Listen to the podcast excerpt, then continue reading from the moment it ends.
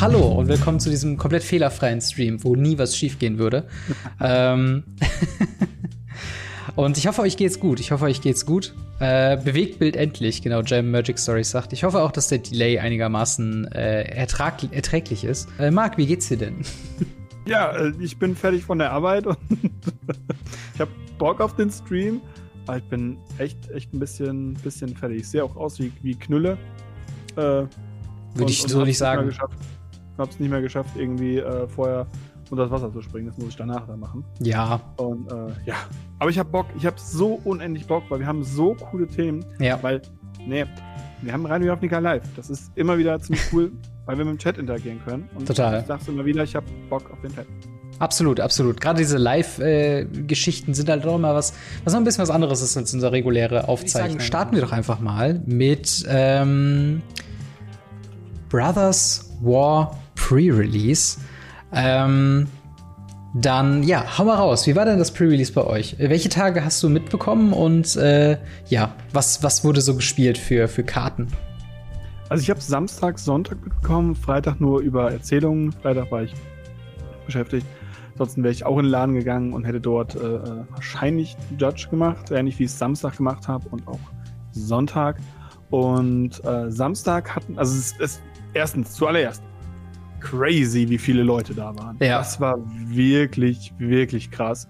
Ähm, wir hatten, ich glaube, Freitag waren es, glaube ich, 26, Samstag waren es 24, plus nochmal 10 bei Jumpstart. Krass. Und am Sonntag waren es auch nochmal 5 äh, Teams im Two-Headed Giant. Wirklich krass. Es, es war Wahnsinn. Und es waren richtig coole Aktionen dabei und richtig coole Sachen weil unter anderem haben ein Sechs- und ein Achtjähriger zusammen, ich habe sie mal zusammen ein Team spielen lassen, auch wenn es kein Credit Giant war, ähm, haben den sechsten Platz von 24 gemacht.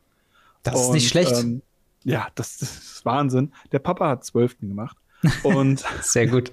es, es war wirklich, also es war wirklich viel. Ähm, zwischenzeitlich war es echt, echt anstrengend, dann auch mit, äh, ich arbeite dann ja immer unten im Shop und muss dann noch hin und her rennen und so weiter und so fort. Das war schon anstrengend, gerade weil beim ersten, wo es so viele waren, nachher beim, beim Jumpstart war es ein bisschen weniger. Aber das Jumpstart-Event war halt auch richtig cool. Ich bin mhm. ja be bekennender Fan der neuen Jumpstart-Sachen, äh, äh, auch wenn das gefühlt sehr wenige sind, aber ich mag die.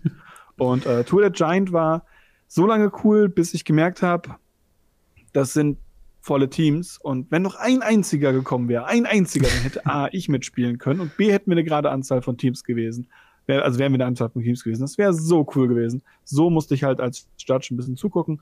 War auch ganz okay.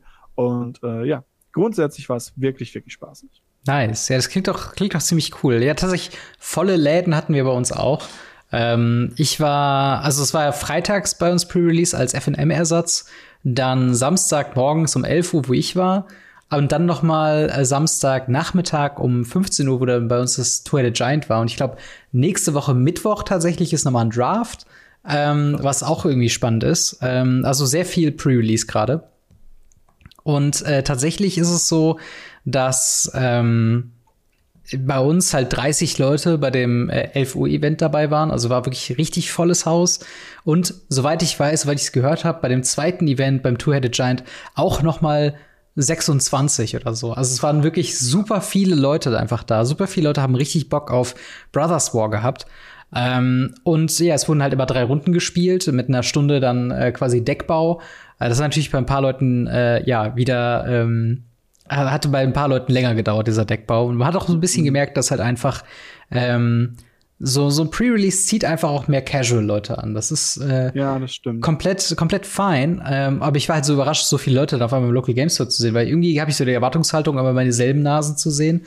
Aber da waren halt auch super viele Leute da, teilweise auch wirklich Leute, die dann auch mich auf dem Podcast angesprochen haben, mit denen wir dann irgendwie noch Fotos gemacht haben und ein paar Tokens irgendwie signiert haben und so weiter.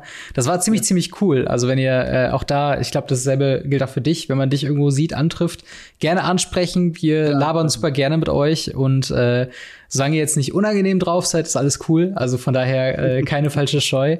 Ähm, aber ja, was, was wurde denn bei euch so gespielt? Hast du denn ein bisschen einen Blick auf die Karten werfen, äh, werfen können? Also was wir ganz cool hatten, war, wir haben einmal tatsächlich einen Meld hinbekommen. Oh, Den habe ich dann nice. sogar äh, aufgenommen äh, und schön auf, auf äh, äh Twitter und auf äh, Instagram gepostet. So wunderschön, wie einfach ein Mischra sich meldet und angreift. Das oh, war ja. schon, schon stark. Ähm, ansonsten äh, tatsächlich das Gewinnerteam aus dem Tour the Giant hat halt Platinengel, Platinengel, Platinengel-Wins hingelegt. Krass. Ähm, ja. Weil niemand den Platinengel nennen konnte. Ähm, und ja, also, nee, das stimmt gar nicht richtig. Die waren 2-1. Die hatten Platinengel, Platinengel und das Match, wo sie keinen Platinengel haben, so haben sie verloren. Hm. Ähm, ansonsten, ich habe relativ viel auch dieses Blue-White Human, nee, nicht Human. Soldier. Äh, Soldier gesehen tatsächlich. Das war anscheinend ziemlich, ziemlich gut. Mhm. Und äh, Schwarz-Weiß, so ein bisschen Removal. Generell sehr viel Weiß oder sowas wie Rot-Grün. Das waren ja. so die, die Main-Farben, die ich gesehen habe. Das war schon, schon interessant. Ähm, aber sowas richtig krasses, wie gesagt, außer dass wir halt echt eine gemeldete Kreatur hatten ja. ähm, in einem Free-Release, ähm, hatten wir, glaube ich, sonst nicht. Ja, darauf habe ich ja so ein bisschen gehofft, dass da mal irgendwas gemeldet wird bei uns. Aber ich habe nichts mitbekommen tatsächlich diesbezüglich. Mhm. Ähm, ich habe ein paar, also es hatte jemand einen lächerlich krassen Pool. Jemand hatte die Mishra alternatives Artwork, äh, Ursa Silex als Mythic, dann noch eine Wormcoil Engine im, in diesem Old Border, ähm, noch, ich glaube, es war noch dieser, dieser Heli Ray Planeswalker. Also mhm. ein Pool, das insane war, wo alles ja. Mögliche drin war. Und der im Endeffekt so zwei Mythics gar nicht gespielt hat, weil die gar nicht halt ins Deck passen. und ich dachte mir so, okay, ey, du hast ja echt Probleme so. ähm, und ich war währenddessen, ich, ich glaube, meine krasseste Karte war Portal zu Phyrexia. Ähm, mhm. Was neun Mana, äh, die ETB Sacrifice drei Kreaturen und äh, jede Runde kann man eine Kreatur animieren aus dem gegnerischen oder aus dem eigenen Graveyard. Und sie ist eine Phyrexianer in Zusatz zu den anderen Typen. Das ist gut. Und mein einziger Spielplan war, weil der Rest war mehr so, ja, weiß, schwarz, ein bisschen grün, uncommon Stuff. Die anderen Rares waren, ich hatte zwei Länder im, im Rare-Slot, was eigentlich cool ist. Äh, Gerade auch, weil es die Länder sind, die ich noch brauchte. Es war ein Llanowar Waste, wovon ich noch kein Playset hatte, und tatsächlich dieses ähm, Beachhead, ne, Fortified Beachhead, dieser, dieses Soldier Dual Land. Ähm, oh, das habe ich auch viel gesehen, tatsächlich. Äh, ja, Tatsache. Und das ist halt, äh, das ist schon echt, ähm, das ist ein gutes Land, finde ich. Ich bin mal noch gespannt, wie das so in Constructed ankommt, aber ich, ich fand es ziemlich, ziemlich cool. Äh, aber ich habe es tatsächlich auch nicht gespielt, weil ich dann doch nicht so viele Soldier hätte, dass ich das irgendwie gut, ähm, gut rechtfertigen konnte. Äh, und der Rest war so ein bisschen in die Richtung, was du meintest, von wegen weiß-schwarz Removal-Stuff. Ähm, wobei ich auch nicht das beste Removal hatte. Ich hatte dieses 5-Mana Exile äh, Target Creature oder Planeswalker, aber wird quasi eins günstiger für jede Kreatur im Friedhof. Und ich hatte richtig mhm. Probleme, meinen Friedhof zu füllen. Also ich hatte irgendwie, ich hatte zwar ein paar Mill-Kreaturen drin, die dann schon irgendwie so mal drei oder vier Karten gemillt haben, aber irgendwie dann, dann dabei noch so viele Kreaturen zu erwischen, dass das Ding spielbar wird, ist halt richtig schwierig. Ähm und im Endeffekt habe ich dann die erste Runde verloren. Äh, 2-0, äh, beziehungsweise 0-2 direkt. Dann dachte ich schon so, ah, okay, das wird wieder ein geiles Event. Ähm dann die zweite Runde waren unentschieden 1-1 und das dritte Event oder das, die dritte Runde habe ich dann tatsächlich äh, 2-0 auch gewonnen. Ähm, mhm. Aber mein, mein Kernplan ist, so, so blöd wie es klingt, aber war halt wirklich Power Stones. mein, mein, mein Hauptplan war es, mit irgendwelchen Commons und Uncommons Power Stones zu sammeln, um so früh wie möglich Portals to, to Phyrexia zu casten. Weil viel mehr ging nicht bei mir. Viel mehr war einfach nur standhalten, so gut wie es geht, Portal to Phyrexia und den Gegner mit seinen eigenen Kreaturen überrennen.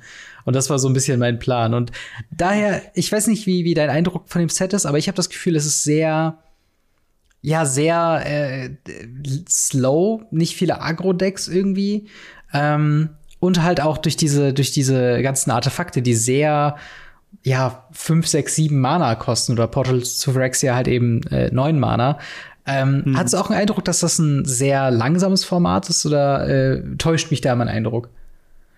Ich habe ehrlich gesagt nicht so viel drauf geachtet, weil ähm, das Problem ist, ganz, ganz oft, wenn, wenn, wenn Spieler mich angesprochen haben, habe ich eher nach den Power Stones auf dem Tisch gesucht, um äh, den altbekannten Gag zu machen, dass ich halt wirklich, wirklich alt bin und halt äh, damals eine Serie lief, zu der es sogar für äh, die Sega äh, wunderschöne äh, Spiele gab, und zwar mhm. Power Stones, wirklich. Also das, das die Serie Power Stones, die ist nicht gut. Ich habe sie neulich angefangen zu gucken, sie ist nicht gut.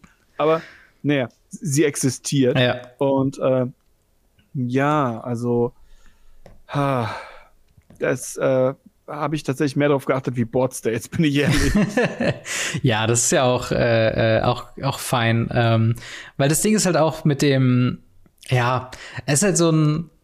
Ich meine, es gibt ja auch so, so, so Formate, die fühlen sich einfach, da, da geht alles ineinander über. So Kamigawa Neon Dynasty ist ja eigentlich mein Favorite, wo es einfach so vor Synergien strotzt oder auch selbst Dominaria United war ja so ein Ding, wo du gerade mit so Domain konntest du super viel splashen, hier mal eine Karte reinnehmen, da mal eine Karte reinnehmen. Aber tatsächlich habe ich das Gefühl, gut, ich meine, es hat da so ein bisschen diesen Mono-Color-Gedöns mit ne, so und so viel äh, Planes oder Islands oder Swarms du kontrollierst, dann passiert mehr. Mhm. Davon gibt's ja ein paar Karten, so die das bevorwürden. Äh, dann halt die ganzen Artefakte sind halt so ein bisschen, okay, die sind irgendwie splashable, aber auch alle ein bisschen überteuert, außer du hast halt irgendwie Clay Champion wurde lustigerweise zweimal gegen mich äh, gespielt, wo ich dachte, ha, crazy, dann scheint der ja irgendwie auch nicht so krass selten zu sein, wenn ich hier zweimal in Clay Champion reinspiele und dann halt eine, eine 4 Mana 8-8 da vor mir hatte, die man auch nicht vorbeikam irgendwie. Ähm, und ja, keine Ahnung. Es ist ein sehr, also ich hatte das Gefühl, es ist ein bisschen langsames Format, aber ähm, im Endeffekt ist das ja auch mal nett. Man muss ja nicht immer alles super, äh, duper extrem schnell sein. Ähm, und ich glaube, viele Leute hatten auch wirklich, ähm, wirklich Spaß damit.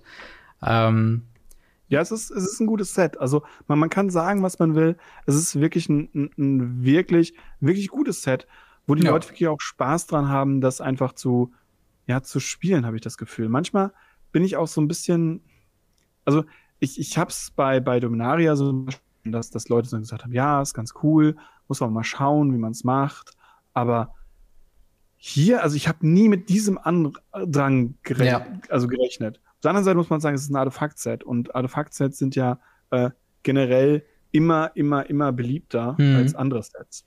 Ja, das, das stimmt. Und halt, ich weiß nicht, wie, ähm, wie, wie krass waren denn so die, die Puls von diesen Retro-Frame-Artefakten? Also Platinum Angel, hast du schon gesagt, wurde äh, da geholt. Was habt ihr sonst so ja. aufgemacht? Ähm, ein Bernstein-Mox. Oh. Äh, natürlich Bernstein-Mox. Ähm, ja, ansonsten tatsächlich sehr, sehr low und midrange, weil selbst diese ganzen Mischras-Bubble, klar, die kosten auch 4, 5 Euro, aber die sind halt nicht so teuer ähm, im Vergleich mehr zu früher. Dementsprechend äh, eine Wurmcall-Engine wurde aufgemacht in dem Sketch-Art. Oh, krass. Ähm, aber halt natürlich, weil normales Booster nicht Foil und nicht mit äh, äh, Stempel und lizenziert, äh, nicht, nicht lizenziert, äh, äh, äh serialisiert. Und ähm, dementsprechend, ja. Ja. Aber nicht so viel krasser Kram eigentlich. Ja, ich weiß nicht, weil bei mir, ich hatte auch, glaube ich, was gepostet bei Instagram, wo es halt so ein bisschen in die Richtung geht, okay, ähm, ich hatte eine Mishras Bobble, ich hatte einen Ivory Tower in Foil, ähm, was auch nichts Weltbewegendes ist. Und vor allen Dingen, man merkt halt auch wirklich, dass es einfach eine andere Art von Karte ist, weil jetzt gerade so komplett neu ge gedruckt und gerade auch in Foil aus dem Booster das aufzumachen, es wirkt halt einfach, keine Ahnung, irgendwie ist es halt nicht so tief von dem Foiling her, wie es halt von früheren Karten gewohnt ist, gerade mit diesem Shooting Star, der ist da irgendwie einfach nur so drüber gedruckt und so, keine Ahnung, irgendwie hat es ein komisches Gefühl gehabt. Ähm, und ich glaube, da war mhm. irgendwie so ein, so ein Schlüssel oder sowas dabei, irgendwie so ein Sky Cloud Key oder irgendwie so hieß das, glaube ich. Ähm, weiß ich aber nicht mehr. Äh, das war eine Rare, aber habe ich auch jetzt nicht wirklich gespielt, weil ähm, so gut war es jetzt auch nicht. Aber ähm, ja, ich, ich meine, wenn es jetzt nochmal eine Draft-Möglichkeit gäbe für mich, ich glaube, ich würde es tatsächlich mal draften, weil ich glaube, im Draft, wenn du dann noch mal genau auf deine Farben dich abmischst, ich glaube, da kannst du noch ein bisschen was mehr anfangen als jetzt bei einem Sealed, wo du das, was du öffnest, ist halt alles, was du hast und das war's halt so. ja, aber ich finde, Sealed macht genau das aus. Also ich bin, mhm. ich bin ein sehr großer Fan von Sealed, einfach weil es ich mache meine Karten auf, ich gucke meine Karten an, ich muss das Beste daraus bauen. Ja. Ähm, Draft ist Königsdisziplin, gar keine Frage. Man muss äh, Karten sich erinnern, welche Karten man hatte, die man ziehen möchte, ähm, die man aus den Packs rausnehmen möchte und so weiter und so fort. Aber vom, vom puren Spaßfaktor her, muss ich sagen, finde ich Draft nicht annähernd so spaßig wie Sealed Deck. Ja, ja, das stimmt. Also ich glaube, da muss ich halt einfach so von meinem Mindset auch so einfach akzeptieren, dass es halt ein bisschen suboptimaler mal äh, umläuft und dass man dann auch mal, weiß nicht, eine dritte Farbe splasht und sich dann ärgert, dass man den einen Forest, den man reingepackt hat, dann doch nicht gezogen hat oder so. Ähm, Ja, das, das ist auf jeden Fall fein. Aber ich weiß nicht, ich habe schon, ähm, ich habe ein bisschen was, glaube ich, im Discord auch gelesen, wo Leute dann sich entweder auf die Pre-Release vorbereitet haben oder äh, das Pre-Release gespielt haben. Ähm, wie, wie ist da denn euer, eure Erfahrung? Ich sehe, die Mitchell Corruption ist eine ziemlich äh, gute Karte. Da reichte am Samstag beim Pre-Release auch Mono Black. Das ist halt auch cool, ne? wenn man sich wirklich dann versteifen kann auf einen, ähm, auf eine monofarbene Geschichte. Das ist schon, das finde ich schon ziemlich gut. Ähm, ich hätte halt super. Moment, wirkt äh, Blackie nur leise oder Robin eher so laut? Ah, warte mal. Äh, sag mal was, Marc. Äh, was? ich kann dich mal ein bisschen lauter machen. Dann. Mach, mach mich mal lauter. Also ich bin jetzt nicht der Wichtige im Podcast, aber mach mich ruhig mal lauter. naja, gut, wir sind nur zwei Leute. Richtig. jeder, jeder ist da irgendwie gleich wichtig. Äh, ja, okay, sagen wir, sagen wir, wenn einer fehlt, ist, ist Podcast auf jeden Fall. Ja. Und wie, wie, wie findest du das? Hm, ja, hm, ja. Mhm, ja, interessant. ähm, genau. Äh, ja, aber das äh, sieht doch eigentlich soweit ganz gut aus. Ja, jetzt ist es besser. Sehr gut. Sehr gut. Aber äh, ja, es ist halt, es ist halt immer so ein bisschen schade, ähm, wenn man von so einem Pre-Release irgendwie wegkommt. Ich habe zwar immer noch dieses Seal-Deck oder die Karten irgendwie da, aber ich weiß halt, bis auf die Rares und vielleicht hier und da eine Uncommon oder so, sowas wie Laydown Arms oder so, spielt man es dann doch irgendwie nicht nochmal. Oder hast nee. du nochmal eine Weiterverwendung für alte Sealed Pools? Äh, ja, cardmarket.com. es ist, also es ist wirklich selten, ähm, dass, dass es wirklich irgendwie sinnvoll ist. Weil naja, was will man großartig damit machen, weil es, es kommen einfach so viele raus. Ja. Früher konnte man sagen, okay, wir machen einen Pre-Release und danach, okay, bauen wir noch ein bisschen an den Decks rum, genießen das Set. Ja. Aber das funktioniert halt nicht mehr, wenn gefühlt einmal im Monat ich sonntags arbeiten muss, weil sie wieder was Neues rausgebracht haben. Das ist halt wirklich sch schwierig, tatsächlich. Ja. ja, absolut, absolut. Da stimme ich dir auch zu. Äh, ich gucke dann immer so ein bisschen äh, wohlwollend auf ein paar Karten und denke mir so, ja, irgendwie muss man dafür doch eine Heimat finden, so, aber meistens, mhm. meistens ist es dann doch nicht so effizient, wie man sich irgendwie vorstellt. Mhm. Ähm, Ah, Ridiculous Fox schreibt noch auf dem Discord gibt's am Wochenende ein Event, um Sealed Pools noch mal äh, zu spielen. Das ist eine sehr coole Idee, um da noch ein bisschen was aus den Karten rauszuholen. Generell finde ich auch die Idee, früher konnte man das wie mit einem geringeren ähm, geringeren Anzahl an Sets mal machen. Sowas wie ähm, halt liegen, wo man dann beim Pre-Release quasi seinen Pool aufmacht und dann bis zum nächsten Pre-Release quasi jede Woche sich ein neues äh, Booster dazu holt und das halt dann äh, man ein paar Matches pro Woche machen muss und ähm, sowas alles. Also das war ja auch wirklich sowas, wo man dann wirklich die Box dann auch im ähm, quasi im Store auch lag. Also zumindest weiß ich noch, dass ich damals äh, in dem Laden, wo wir zusammen waren, ähm, mhm. dass man da noch schön äh, Liga mitspielen konnte, oder? Ja, also wir haben das damals mal zwischenzeitlich mal gemacht, aber das ist halt auch super eingeschlafen. Und jetzt spätestens, Leider. seitdem sie die Farbbooster aufgelöst haben, endgültig weg. äh, dafür kann man jetzt cool Jumpstart spielen. Ja. Prinzipiell muss ich sagen, ich bin von, von so die Sachen wiederzuwenden eigentlich ein großer Fan, aber Pre-Release ist halt Pre-Release. Ich ja. finde, Leute interpretieren auch sehr viel da rein. Ein Pre-Release soll ja dafür da sein, dass du das erste Mal die Karten in der Hand hast, dass du das erste ja. Mal die Karten spielen kannst. Deswegen auch hier wieder großes Lob. Danke, Wizards. Pre-Release vor Arena oder gleichzeitig mit Arena. Nee, vor Arena. Ähm, oder gleichzeitig mit Arena? Nee, vor Arena, du bist, also wir sind nur irritiert, weil wir bei dem äh, LA Access Event mit dabei waren und es dementsprechend Stimmt. schon vor Stimmt. dem Release quasi. Und das ist einfach großartig. Das, es gibt Leuten einfach die Chance, das, sich da hinzusetzen und sagen, hey, ich spiele jetzt diese Karten und habe einfach Spaß.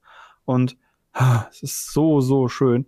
Auf der anderen Seite, was will man dann halt, wie gesagt, mit, mit den restlichen Karten machen? Es geht darum, ja. die erste Mal diese Karten in der Hand zu haben und nicht irgendwie das Event hoch, hoch zu himmeln, weil in drei Wochen ist sowieso das nächste. Ja.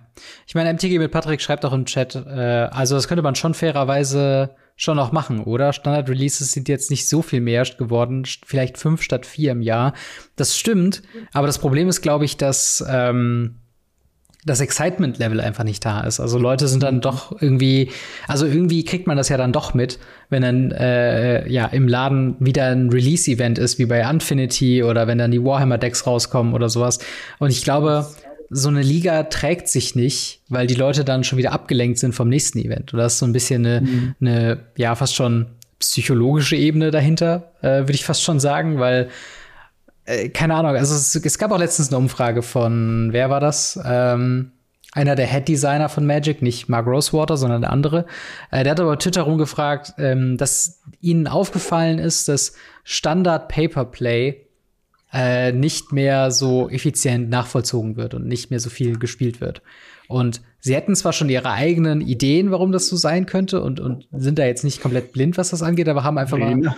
Genau, und haben da einfach mal gefragt, woran es denn eben liegt. Genau, Aaron mhm. Forsyth.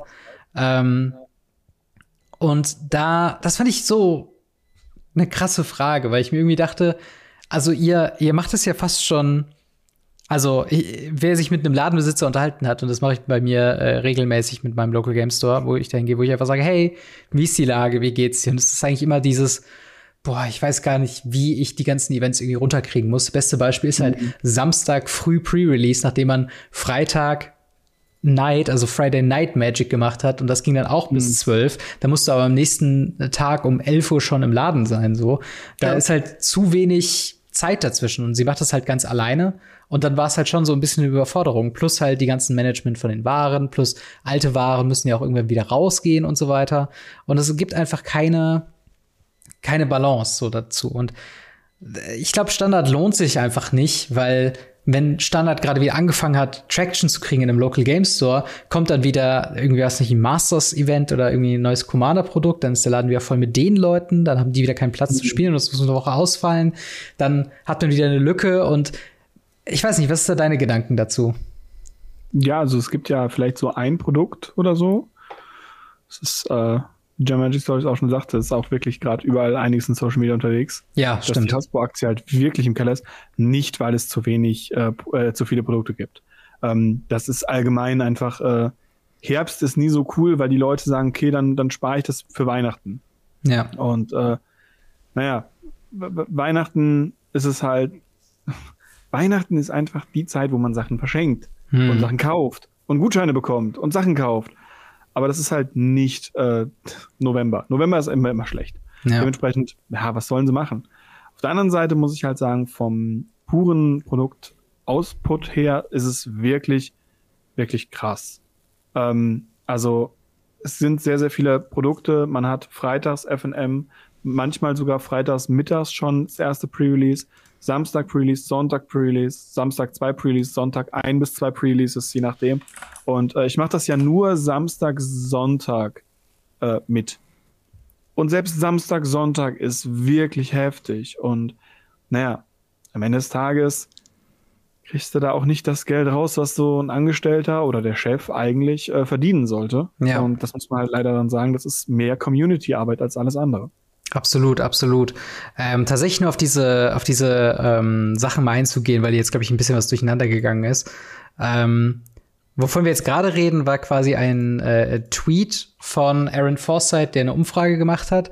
Viele Leute haben jetzt schon geschrieben, dass die, oder das hast du ja auch eben gemeint, dass die Aktien eingebrochen sind von Hasbro, aber die stehen jetzt erstmal nicht in Korrelation zueinander. Also im Sinne von, na klar, so der allgemeine Kritikpunkt, der ist irgendwie schon überall ähm, dann, dann geklärt. Und äh, Ridiculous Fox schreibt gerade, hat Hasbro das als Ursache so bestätigt, fände ich krass. Ähm, das wurde, es wurde noch nichts bestätigt zu der Standardsituation und zu der ähm, Hasbro-Aktienaktion gibt's halt einen ziemlich krassen Artikel.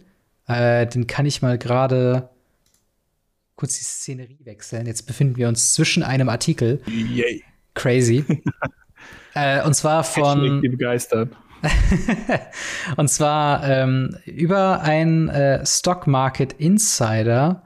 Ähm, ich habe jetzt hier von wegen, ich habe jetzt hier gerade von CNBC äh, eben mhm. einen Artikel, wo jemand quasi Hasbro bewertet.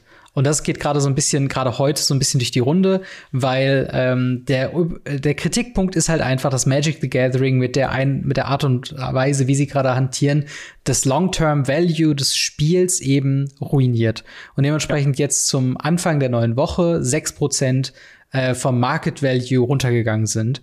Ähm, mit halt eben oder oder nach einer nach einer Kritik von Bofa, das ist eine äh, irgendwie so eine Institution, die anscheinend Aktien bewertet oder so. Ich kenne mich da auch gar nicht auf. Mhm. Die haben halt einen Deep Dive in Magic the Gatherings äh, oder ein Hasbro Magic the Gathering Trading Card Game Business geworfen und sagt, dass äh, Hasbro momentan äh, Karten overprinted, destroying the long-term value of the business.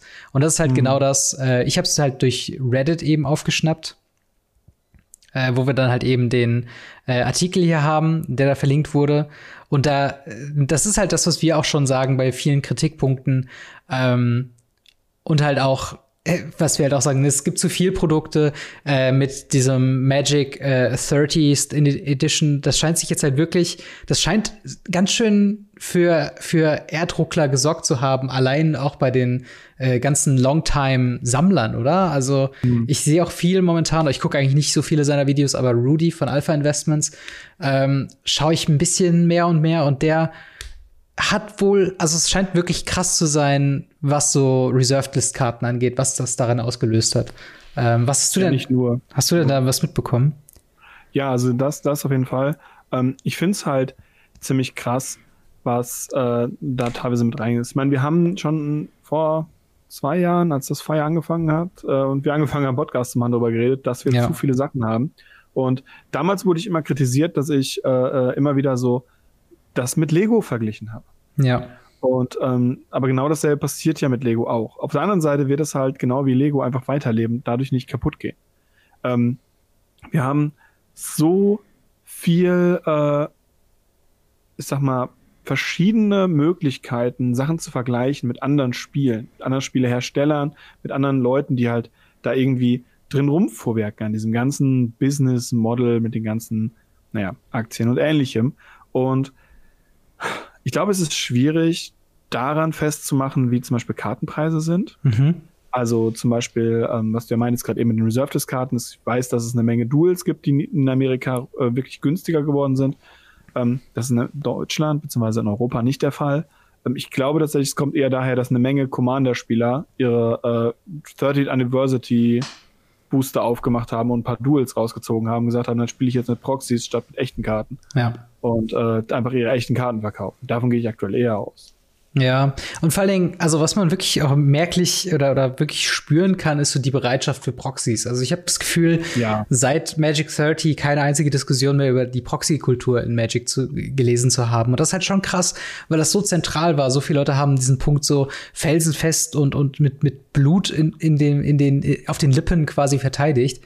Mhm. Und irgendwie ist diese gesamte Euphorie dahingehend schon fast äh, ja wieder wieder verloren gegangen, was ich halt irgendwie krass finde. Und viele Proxy-Artists freuen sich natürlich darüber, weil sie halt dann jetzt ihre Proxys so ein bisschen verteilen können und das halt so ein bisschen dann besser ist. Commander ist zugänglicher, wenn man sich die Sachen einfach ausdrucken kann. Ähm, das hat für das Spiel, wenn es rein um die Kultur des Spiels geht, natürlich nur Vorteile. Was natürlich fürchterlich ist, ist, wenn du Karten verkaufst und das ist ein Business ist, aber wenn die Leute anfangen, sich den Kram selbst zu, äh, selbst zu drucken. Also, ähm, aber da hat sich ja einfach Wizards of the Coast selbst quasi in den, in den Schwanz gebissen, was das angeht. Ja. Und ja, es gab ja auch letztens diesen, diesen Q3-Report, über den wir auch berichtet haben, wo, glaube ich, auch dieses, da hast du drauf, bist du drauf eingegangen und meinte so, dass ähm, äh, äh Magic-Konsumenten äh, oder, oder Consumer sind ähm, price-sensitive geworden. Ja. Was so ein bisschen klingt wie so ein Vorwurf von wegen, ihr habt einfach kein Geld, Leute, aber wir sind auch gerade einfach in der Inflation oder ein Produkt rauszuhauen, das 1000 Euro äh, quasi kostet für eben ähm, die für, für 60 Proxys ist halt absolut ja. jenseits von Gut und Böse. Und das ist halt, absolut. das zeigt sich halt jetzt auch bei den Experten bei Wall Street anscheinend, wo sie dann eben sagen, okay, so richtig auf Longtime Value scheinen die gerade nicht zu gehen. Und das finde ich, das, das, das ist das, was mich halt so überrascht hat mit diesem ganzen, äh, was jetzt gerade abgeht, äh, von, von, von, dieser, von dieser Hasbro-Aktie her. Mhm. Ähm, aber glaubst du, das wird so ein längeres Thema sein oder glaubst du, das hat sich dann wirklich zum Weihnachtsgeschäft schon wieder ausgebügelt? Ich denke, das wird zum Weihnachtsgeschäft sich ausbügeln. Da kommt dann so eine äh, Giftbox, dann kommen da das noch ein paar andere Sachen bei rum und äh, Leute kaufen wieder Stuff und dann, dann verlieren die vielleicht ein paar Prozente, aber das, das ich denke, dass das wird wieder hochgehen. Ja. Bin ich mir ziemlich, ziemlich sicher. Ich meine, es ist halt, wie oft Magic jetzt mittlerweile totgesagt wurde, so oft kann ich gar nicht mehr erzählen. Ja, Ach so, BOFA ist Bank of America. Na, ah, okay, das macht, das macht Sinn. Danke, äh, ja. MTG mit Patrick. Ähm, Und danke übrigens auch für die ganzen Subs von Tellerrand-Syndrom und Tollfaust. Vielen, vielen Dank, dass ihr nochmal geresubbt habt. Fünf Monate auch schon, das ist krass.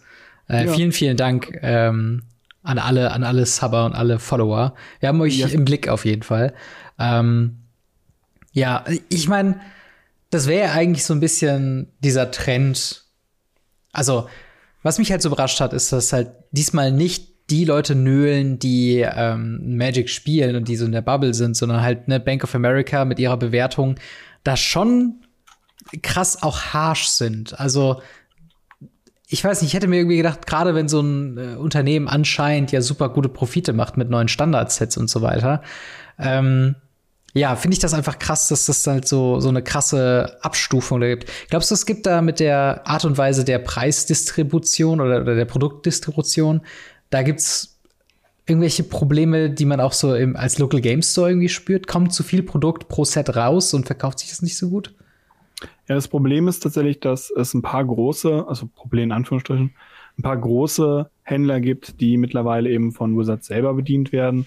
In Amerika ist es so, dass äh, Amazon von Wizards selber bedient wird, was mhm. in Amerika nochmal einen ganz anderen Deal hat als in, in Europa. Ja. Und das sind einfach Probleme, die dadurch entstehen, weil, naja, man hat als kleiner Local Game Store die Chance, zehn Displays zu verkaufen und 10 Euro pro Display zu machen. Oder als großer Store verkauft man einfach 1000 Displays für 1 Euro Gewinn mhm. und hat 1000 Euro gemacht. Und der kleine Laden mit seinen 10 Displays nur 100 Euro. Ja. Und ähm, ja, dann kommt der Kunde an und sagt, ja, warum kostet das bei euch denn 10 Euro mehr? Und äh, so wird es, glaube ich, ganz, ganz langsam sein, dass sie wirklich, ja, irgendwie die Leute vergraulen, was das angeht und die Distribution immer, immer schwieriger wird. Und wir haben es damals ja schon gesagt, Magic feiert 30 Jahre Magic, aber nur die Reichen dürfen mitfeiern. Mhm. Und genauso agieren sie an allen Lebenslagen aktuell. Ja. Und vor allen Dingen halt, um das nochmal, äh, das war jetzt nicht Teil der News, aber um das nochmal in Korrelation zu bringen, eben mit diesem Standardthema. Ich glaube halt schon, dass es, dass die Gesundheit von Magic ein bisschen davon abhängt, wie spannend gerade auch neue Spieler gerade zum Beispiel das Standard finden. Weil Klar, man kann halt über Standard, und wir hatten ja auch in der letzten Folge sehr ausführlich über das Thema Rotation geredet. Ähm, aber ich finde schon, dass Standard, wenn Standard gut läuft, geht's Magic, glaube ich, gut. Das ist so eine Grundaussage. Ich weiß nicht, ob man da sowas, ähm, ob man da jetzt irgendwie was großartig also ich weiß nicht, wie ist deine Meinung dazu? Würdest du auch irgendwie die Gesundheit von Magic auch ein bisschen an Standard messen? Standard weniger tatsächlich. Ähm, ich glaube, Standard ist kein Maß mehr seit Arena. Mhm. Naja, ah äh, Patrick sagt auch nochmal, ich habe natürlich vergessen, dass die Stores äh, nicht ein Euro dran verdienen, sondern die verdienen ein Euro dran, wo die anderen noch kein Euro dran verdienen. Ach so. Ähm, das muss man, das kommt dabei, ja. Das, das habe ja. ich vergessen, Entschuldigung, Entschuldigung. ja. Äh, hin und wieder mal sind äh, selbst wir als Store tempted, bei anderen Stores einzukaufen, weil die günstiger sind für unsere Distributoren, was ziemlich lächerlich ist. Ja. Ähm, nee. Vom Prinzip her glaube ich tatsächlich, dass Standard kein Maß der Dinge mehr ist. Dafür mhm. haben wir Arena. Arena hat es so viel anders gemacht. Ähm, und ja, also ich, ich glaube, am Ende des Tages ist es mittlerweile eher das, wie verkauft sich Commander. Ja, also ich würde dir zustimmen, dass Commander gerade sehr viel mehr in den Fokus gerückt ist, was quasi die, die, die, die, das Verkaufen von Produkten angeht. Aber tatsächlich, was so, was, worauf ich mit Stand hinaus wollte, ist halt so ein bisschen dieses Ding, wer kauft denn dann noch Standardsets, wenn es kein aktives Paper-Standard mehr gibt? Und das ist halt so ein bisschen was, das beobachte ich halt auch, dass ich bei uns im Local Game Store, wo man sagt, okay, ähm, Standard ist halt einfach, nachdem es über Wochen und Monate äh, kein Problem war, mit 16 Leuten Standard zu spielen im Local Game Store, ist es jetzt komplett tot. Einfach komplett nicht mehr existent, einfach durch die Rotation, weil die Leute sagen, okay, Jetzt muss ich mich äh, entweder wieder akklimatisieren oder ich spiele ein bisschen auf mhm. Arena, gerade keinen Bock, mich zu committen so. Und dementsprechend ist halt Pioneer groß geworden, weil die Leute dann auch gesagt haben, okay, ich will schon noch Paper Magic spielen und die Rotation nervt mich. Deswegen bleibe ich da, äh, bleib, bleib ich da aus. Aber heißt das dann auch, also für mich ist das aber dann auch so ein bisschen das, der Fall, dass in die aktuellen Sets nicht genug animiert haben, dann auch Standard zu spielen. Ich glaube, es ist auch eine kleine Designfrage, inwiefern halt Leute sich dann auch wirklich für Paper-Standard dann auch bringen oder, oder halt äh, sich dann dahin bringen lassen. Ähm, ja, weil, ja, es ist im Endeffekt, selbst Commander-Spieler kaufen ja nicht so viele Standard-Sets, sondern halt dann, wenn du überhaupt nur das Commander-Produkt selber, also die Commander-Decks selber, hier und da vielleicht sagen wir mal ein Booster-Box pro Set. Mhm. Aber so der durchschnittliche Magic-Spieler, entweder spielt er halt wirklich auf Arena-Standard oder halt Commander und kauft dann, wenn es für ihn gut läuft, Singles oder halt dann eine Booster-Box. Aber so dieses komplette mhm nicht? Also, da, da, da würde ich widersprechen. Also okay. ich glaube tatsächlich, dass, dass es mittlerweile wieder eine sehr, sehr krasse Casual-Szene gibt. Also bedeutet Leute, die einfach zu Hause sitzen, einfach mit einem Arena-Starter gegen einen Freund oder eine Freundin spielen, Spaß daran haben, ein, zwei, drei Booster kaufen, wieder Spaß daran haben, einen Starter kaufen hm. und dann zu einem Display greifen.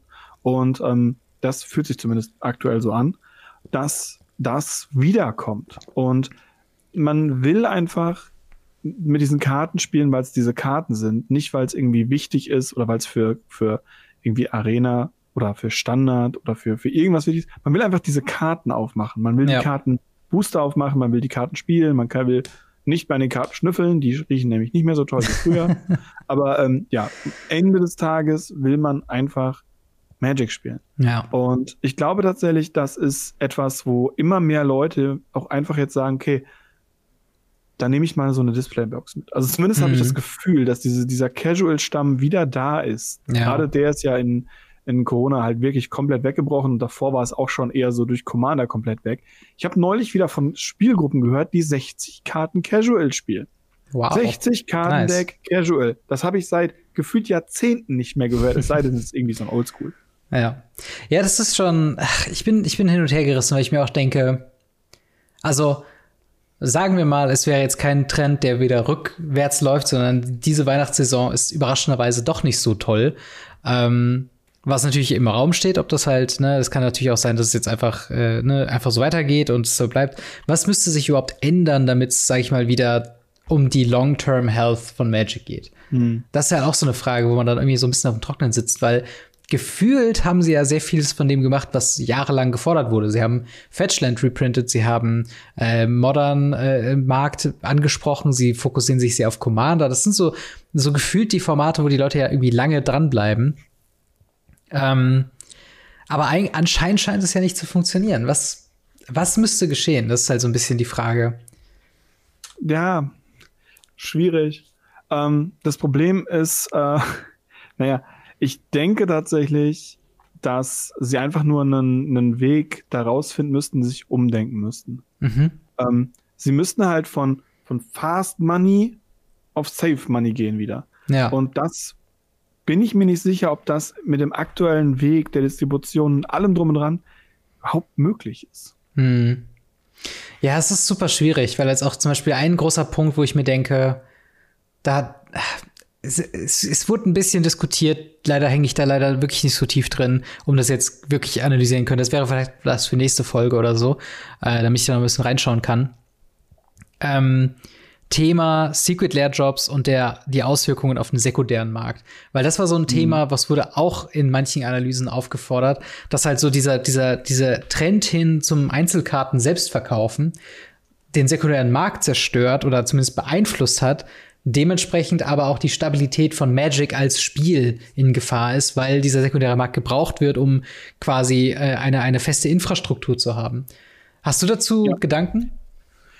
Äh, ich, ich, ich habe dazu Gedanken. Ähm, meine Gedanken sind dabei nicht sehr positiv. Mhm. Ich, ich, finde, dass äh, das Secret Layer kaufen und flippen gehört aktuell einfach dazu. Mhm. Ähm, ich bin von Anfang an ein ziemlicher Gegner von Secret Lair gewesen, weil es nicht über den Local Game Store läuft. Ähm, auf der anderen Seite schaffen sie es halt auch nicht. Einfach, es, es geht nicht. Äh, vom, vom puren Prinzip her müsste theoretisch einfach nur der Secret Lair Verkauf auch ähnlich wie die ähm, Commander Collection Green oder ähnliches mhm. über den Store laufen. Auf der anderen Seite gäbe es dann das Problem, dass der Store noch viel, viel mehr gebundenes Kap äh, Kapital hat. Ja. Und gebundenes Kapital ist für einen Store wirklich schlimm. Also das Schlimmste, was ein Store bei sich liegen haben kann, sind Playmats. Oder Sleeves mhm. mit Artworks, die niemand haben will. Weil die verkaufen sich nicht. Ja. Und wenn man dann auf einmal noch Lair darum liegen hat und man hat vielleicht einen schlechten Secret Lair Drop oder ähnliches, dann verkauft der sich nicht. Und damit macht man auch seinen Store ein bisschen kaputt. Hm. Am Ende des Tages muss ich sagen, Secret Lair war eine gute Idee. Die Umsetzung war okay. Mhm. Ich glaube halt, was sie ein bisschen schwieriger alles gemacht haben, ist, sie haben zu viele Frames. Ja. Das ist ja mittlerweile so eine Catchphrase, die ich andauernd benutze. When everything is special, ja. nothing is. Und Ja. Das ist es halt wirklich. Sie haben in jedem, wirklich, in, in, in jedem Set so viele Hm. komische, äh, äh, äh, hier, sag mal schnell, äh, äh, äh, Special Frames. Special Frames und ähnliches Ja. und Foilings und jetzt machen wir es Galaxy Ja. Foil und Starfoil und alles Mögliche. Äh, Ich, ich habe gerade, ich habe jetzt, während du so gesprochen hast, auch viel schon überlegt, ähm, was so passieren müsste, damit es halt für mich wieder so ein bisschen den Charme von früher hat. Und ich glaube, alleine Specialty-Sets wegzulassen oder sie reduzieren auf zwei oder so. So wie halt Battlebond oder, oder ähm, Conspiracy oder sowas. Das ist halt noch so ein richtiges ist. Ich glaube, alleine, ich glaube, wenn du jetzt von heute auf morgen einfach keine Produkte mehr neu rausbringen würdest für ein Jahr, selbst Mag ich glaube, Magic wäre so stark als Spiel, dass es sich trotzdem weitertragen würde. Einfach nur, weil Pioneer würde sich weiterentwickeln, Modern würde sich weiterentwickeln, Commander erst recht würde sich weiterentwickeln. Die Leute hätten endlich mal Zeit, um jede verdammte Legendary, die in den letzten drei Monaten rausgekommen ist, erstmal ein Commander-Deck zu bauen, erstmal das zu erforschen. Und das ist so ein bisschen der Punkt, wo ich glaube, das ist auch so ein bisschen das Problem, weil man im Endeffekt ist es ja auch bei uns so, ne? Wir reden über eine Preview-Season, wir sagen unser Fazit, wir gehen zur nächsten Preview-Season, wir reden über das Fazit und dann kommt wieder das nächste Produkt, das müssen wir da wieder reviewen und wir machen das ja auch gerne und so kommt man auch in so einen, in so einen Schwung rein. Aber wann haben wir das letzte Mal einfach mal gesagt, hey, wie gesund ist eigentlich Modern? Wie gesund ist einfach Pioneer? Was gibt's denn so bei Legacy? Und eigentlich ja nur, wenn es halt ein Banning gibt. Also auch da wieder, wenn irgendwas Aktuelles ransteht. Und ich glaube, wenn man das Ganze mal ein bisschen verseichen lässt und einfach mal sagen würde, okay, wir warten jetzt mal einfach ein bisschen ab. Wir lassen jetzt Brothers War als aktuelles Set einfach mal stehen für ein paar Monate. Ich glaube, da, das werden die nicht machen. Klar. Ne, das ist einfach nur in, in, in den Ether gedacht, was würde passieren, wenn. Ähm, und ich glaube schon, dass das, dass man, wenn man einfach nur ein paar Produkte zurückschraubt, vielleicht die Secret Lair Drops auf 20 reduziert im Jahr, äh, anstatt, wie viel haben wir jetzt gerade? 47 oder so? Ähm, mehr. Da kommen ja noch ein paar. im letzten Schwung kamen 13 individuelle Secret Lairs raus. Dazu kam noch äh, äh, Extra Life. Dazu kommt noch diese ganzen Sternzeichen Secret Lairs mit raus. Also der Kalender.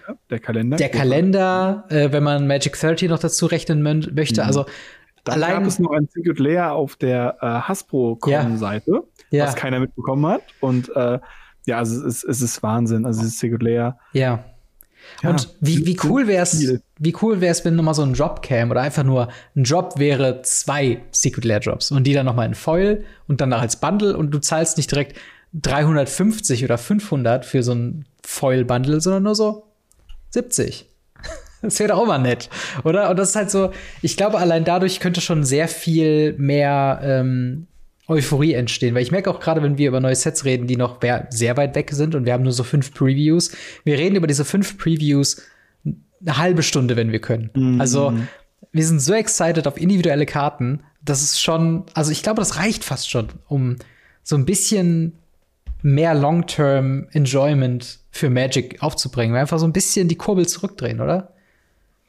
Ich, ich glaube tatsächlich, dass ähm, wenn wir versuchen würden, einfach die, die Karten stabiler zu machen, also jetzt nicht vom Mhm. Power Level her, sondern uns mit dem, mit dem Set auseinandersetzen, Ja. wieder eine Lore schaffen.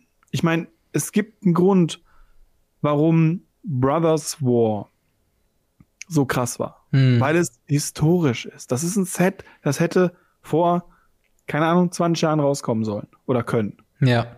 Es ist das Set, wo es um diesen Krieg der Brüder ging. Und warum dann nicht sowas nutzen? Das versuchen sie ja auch. Aktuell versuchen sie auf Nostalgietrip rumzureiten, wir Hm. nicht mehr. Ja. Aber sie schaffen halt nichts Neues. Also niemand wird sagen, oh geil, Return to Capenna, Hammer. Also das wird es nicht passieren. Also glaube ich Hm. nicht. Andererseits gehen sie halt hin und sagen, Oh, Eldraine. Hammer. Warum? Weil da haben sie noch ja. Gedanken reingesteckt. Da hatten sie einen richtig geilen Trailer. Sie haben, das mhm. war aber das erste Mal, dass sie so einen Trailer gemacht haben. Sie haben das Set wirklich aufgebaut. Sie haben verschiedene Events dazu gemacht. Und, und, und. Das Set war ewig lange im Standard, bevor das neue Set rauskam. Selbst die Secret Layer, die damals rauskam, haben das nicht runtergewertet. Ja. Es ist wirklich so, was ist Capenna? Was, was ist dieses Kaltheim? Warum ist das ja. nicht drei Sets groß? Was, cool, wir gehen auf Kaltheim zurück. Nice, ja, danke. Können wir das Set haben? Das, das ist halt das Ding, so. Es, äh, es gibt halt keine Auseinandersetzung von ja auch Ideen, die ja da sind. Also Kaltheim, die zwölf Welten sind ja da, so, ne? Aber ja, keine Ahnung. Es ist halt, es ist sehr spannend. Ich finde es sehr spannend, was gerade mit Magic passiert. Ich hoffe, dass so ein bisschen Konsequenzen daraus gezogen wird und zumindest dieser Tweet von Aaron Forsyth lässt mich so ein bisschen hoffen, dass quasi gerade so ein Troubleshooting-Prozess innerhalb von Wizards of the Coast losgetreten wurde. Ist so von wegen, wie kommen wir zurück zu einer Zeitpunkt, wo Standard in Local Game Stores gespielt werden? Ähm, mm. Und wie kann man das irgendwie verbinden mit Arena? Im Sinne von, vielleicht gibt's dann wirklich sowas wie Spiel ein, ein Midweek Madness Event und bekomm einen Code, den du im Local Game Store gegen eine Promo eintauschen kannst, wenn du da FNM spielst oder sowas halt. Ähm, Finde ich, finde ich mhm. auf jeden Fall ein spannender Gedanke. Ist äh, ein sehr, sehr spannendes Thema. Ähm, aber wir machen mal weiter, oder? Ja, ja, ja. Wir, wir, haben, wir haben uns lange an einem Thema aufgehalten, was wir nicht angekündigt haben, was eigentlich gar nicht ja. in diesem Podcast hätte sein soll. Ja, ja, genau, genau. Deswegen. Ähm, mhm. Wir machen mal direkt weiter. Factory Korea, genau. ähm, genau. Und zwar haben wir Magic Arena News. Ich switch noch mal auf die äh, wir vor der Webseite. Ähm, und zwar haben wir hier Golden Packs. Ähm, was sind Golden Packs? Kurz gesagt, mit Brothers War wird es die Möglichkeit geben, äh, für jedes zehnte Brothers War Pack, was man sich kauft, ein goldenes Pack zu bekommen. Das Ganze lässt sich halt dem Klienten so sehen.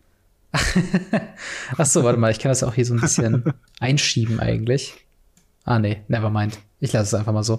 Ähm, man sieht halt so ein bisschen, äh, es gibt ja so einen Progress-Meter, das heißt, äh, selbst wenn man auch für Gold einen Booster kauft oder so, ähm, dann bekommt man trotzdem Progress für diese Gold-Booster. Und für jedes zehnte erwirtschaftete äh, Booster kriegt man eben einen Gold-Booster. Was ist in einem Gold-Booster Booster drin? Ähm, es sind äh, sieben Karten. Warte. Kurz die Seite finden, damit ich das weiß. Hier, What's in a Gold Pack? Genau. Äh, sechs Karten, äh, wo jede einzelne davon wird eine Rare sein und eine wird eine garantierte Mythic sein. Das heißt, ähm, da kriegt man was das quasi bedeutet ist, ne, ihr kauft ganz normal Packs, ihr spielt euch Packs äh, und für jedes Zehnte kriegt ihr quasi äh, sechs Rares und Mythics dazugegeben. Was bedeutet das? Viele Leute haben schon herumgerechnet. Äh, ich habe ein bisschen was gelesen oder gehört von äh, Saffron Olive auf MTG Goldfish. Ich habe im Reddit ein bisschen was dazu gelesen. Und wenn die Berechnungen stimmen, bekommt man quasi für jedes Booster ähm, sozusagen ein Drittel Rare zusätzlich zu der regulären Rare, die schon drin ist. Ähm, das klingt jetzt erstmal nicht beeindruckend. Ähm, aber ihr könnt euch das so vorstellen, dass das Collection aufbauen über Booster 30% effizienter ist, was ungefähr auf einer Höhe ist mit Constant Draften, was bisher der beste Weg war, äh, sozusagen äh, seine Collection auf, auf Arena aufzubauen. Ähm, Krass.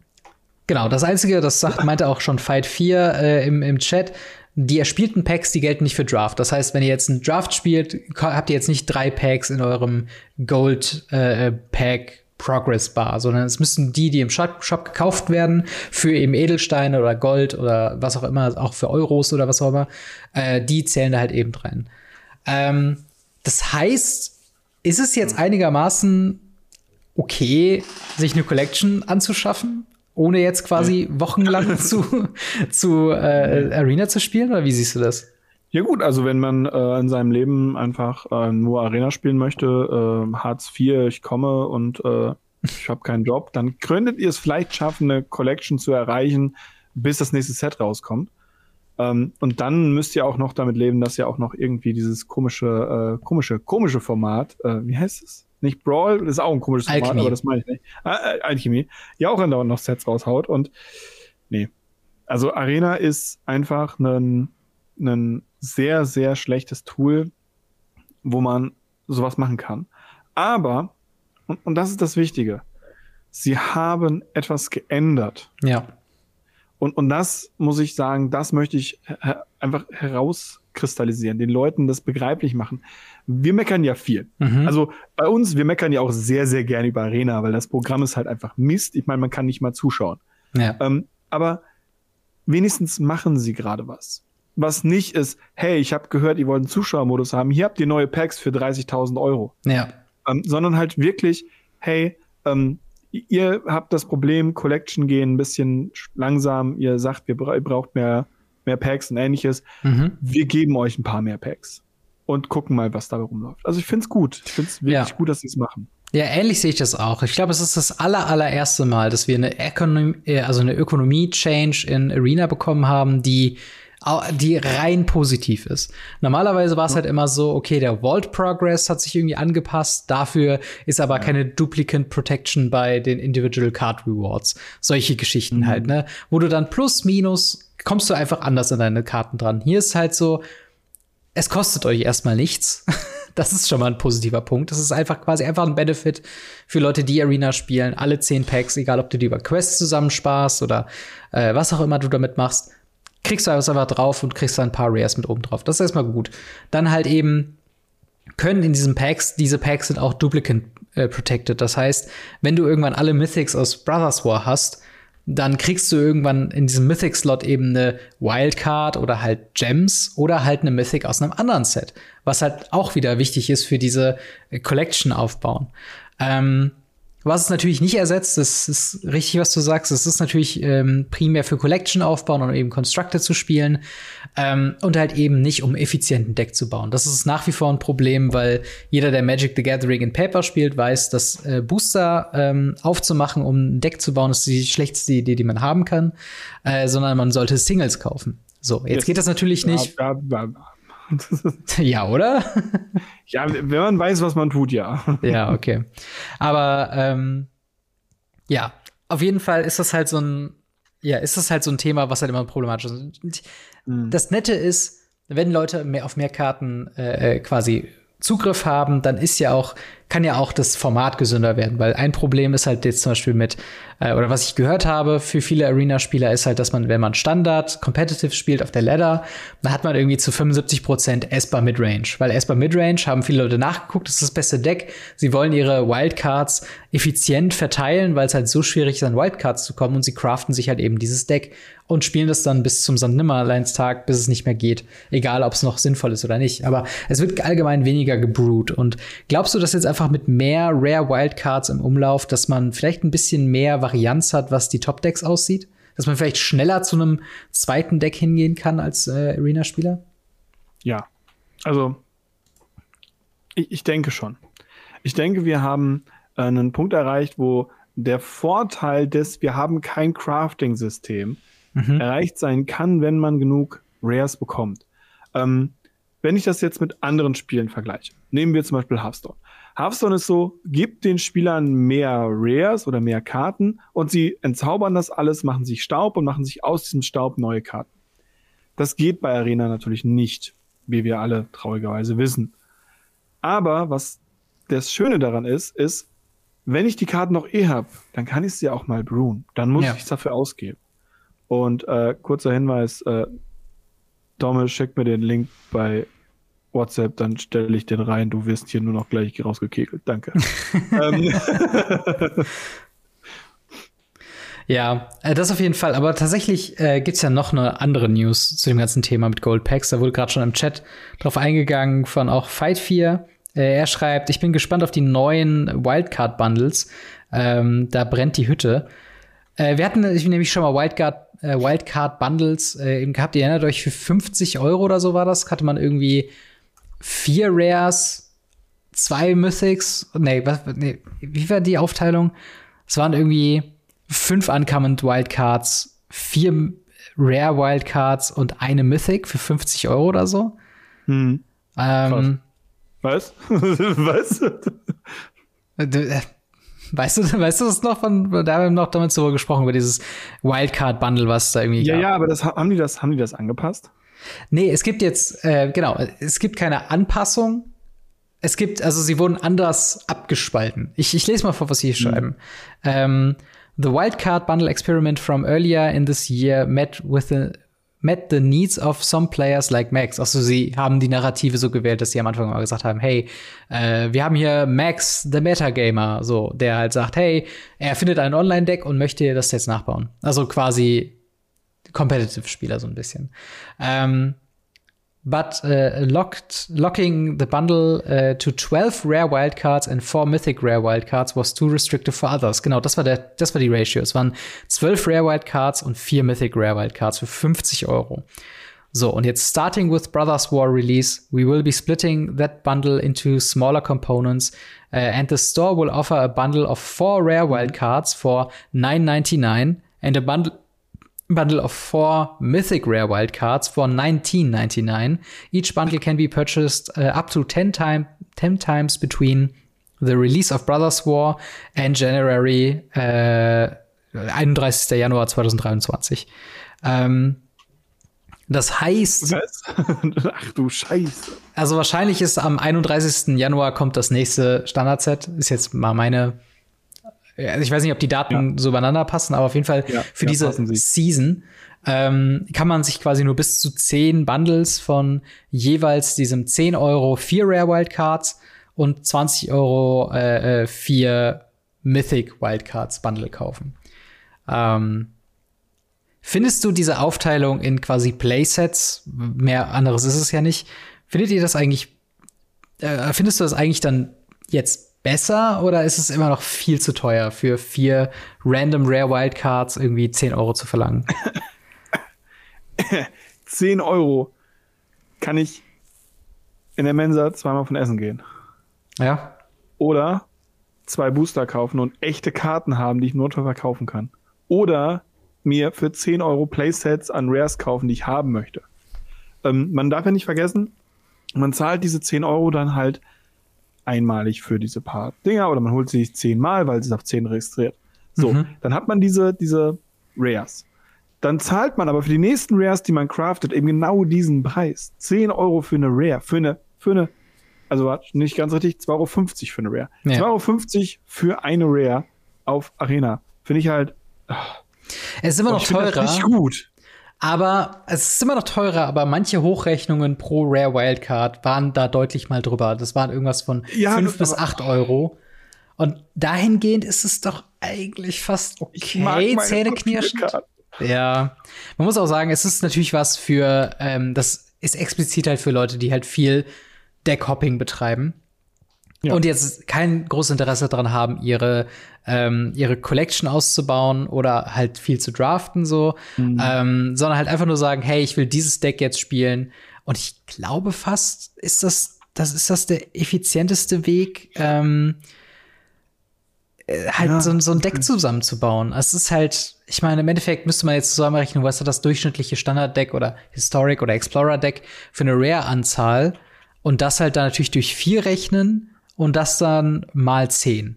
Dann hättest du quasi den durchschnittlichen Preis für ein Standard-Deck. So.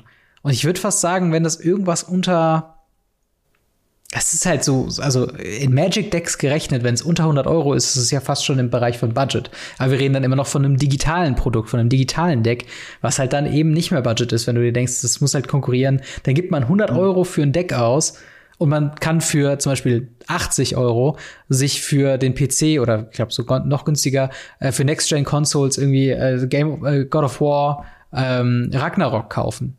So, und da hast du halt dann irgendwie bis zu 50 Stunden Spielspaß dran. Bei dem anderen könnte das Deck, kann dir auch einfach nicht gefallen und dann sitze, sitze da. Und das ist halt schon ein Ja. bisschen was, ja. Es ist, es ist ein Ja, Mixed Bag, aber es ist nicht so positiv wie Gold Packs, auf jeden Fall.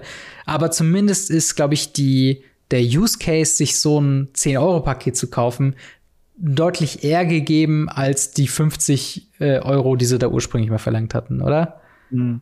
Ja, also das ja. Ähm, sie, sie bewegen sich in die richtige Richtung, sagen wir es mal so. Aber also erstens, warum nicht gleich so? Zweitens, bisschen spät. Drittens, ich bin mir nicht sicher, ob das noch irgendwie rettbar ist. Weil jetzt stell dir mal vor, du bist einer von den Armschluckern, also nicht Armschluckern, sondern von den reichen Schluckern, ähm, die sich den Kram gekauft haben für den hohen Preis. Ja. Und jetzt denken, hey, jetzt wird ja günstiger. Also, was, was? Na, wobei, ich glaube, es ist technisch gesehen nicht wirklich günstiger, sondern es ist äh, einfach nur anders verteilt so, ja. ne? Aber du hast schon recht. Im Endeffekt, na, ja, es ist halt, ja, es ist halt immer, ich meine, im Endeffekt, immer wenn du eine Neuerung machst, eine ökonomische, dann bist du immer, benachteiligst du immer die Leute, die halt schon länger dabei sind. Und das willst du in der Regel ja, ja eigentlich nicht machen bei einem Spiel.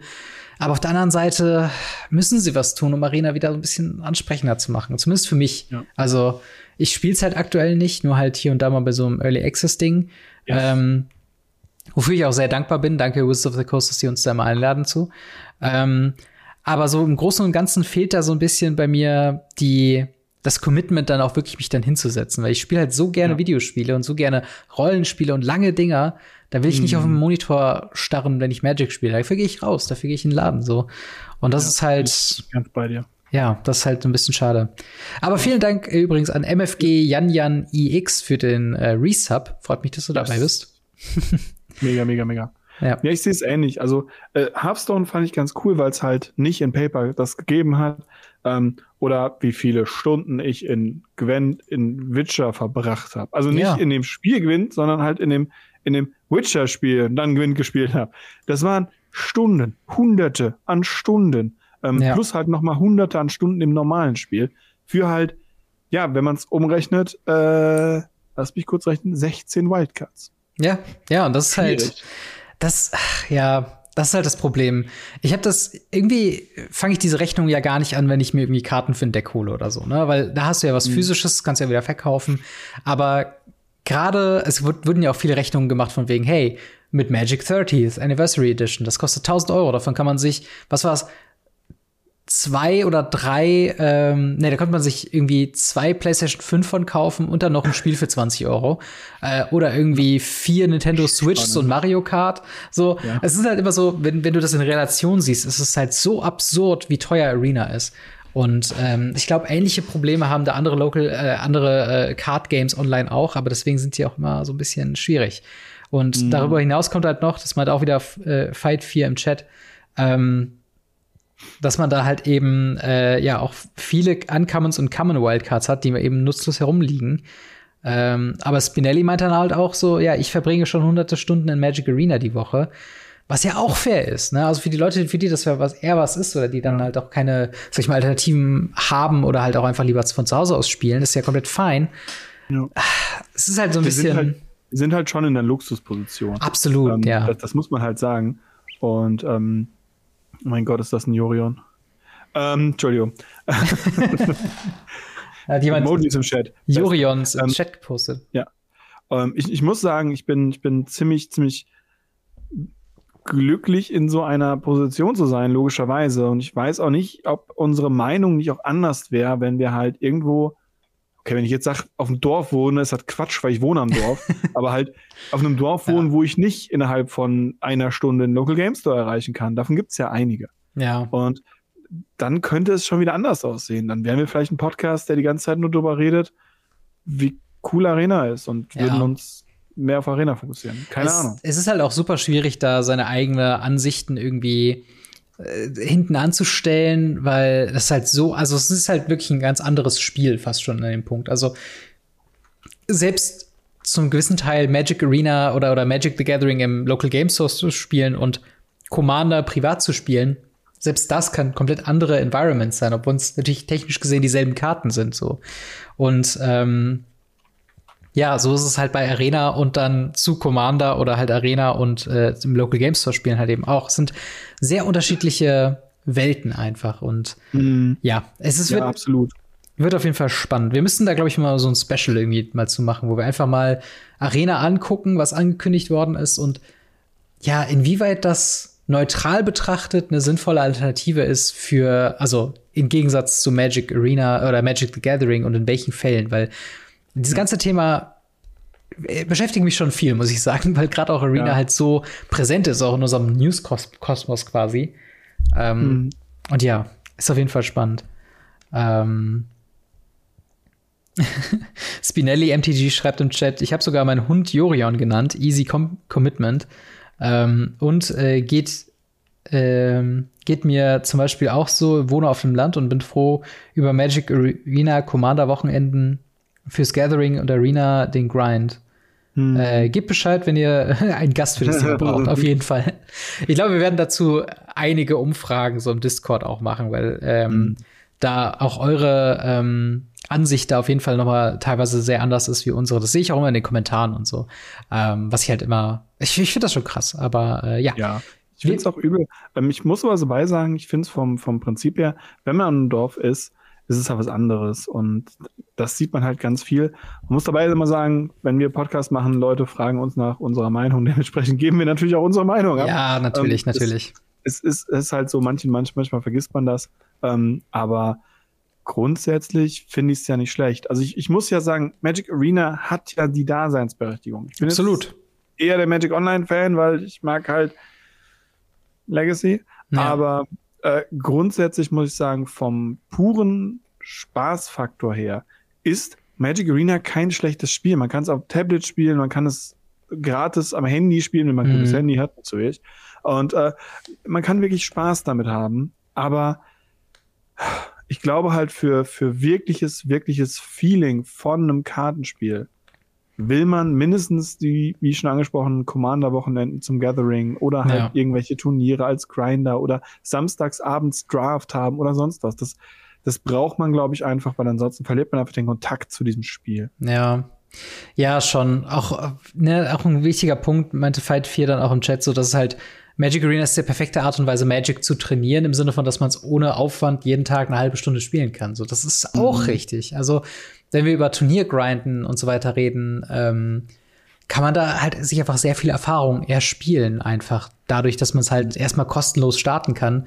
Ich wünschte halt einfach nur, die Ökonomie würde das reflektieren, dass es halt ein, ähm, dass es halt einfach nur digital ist.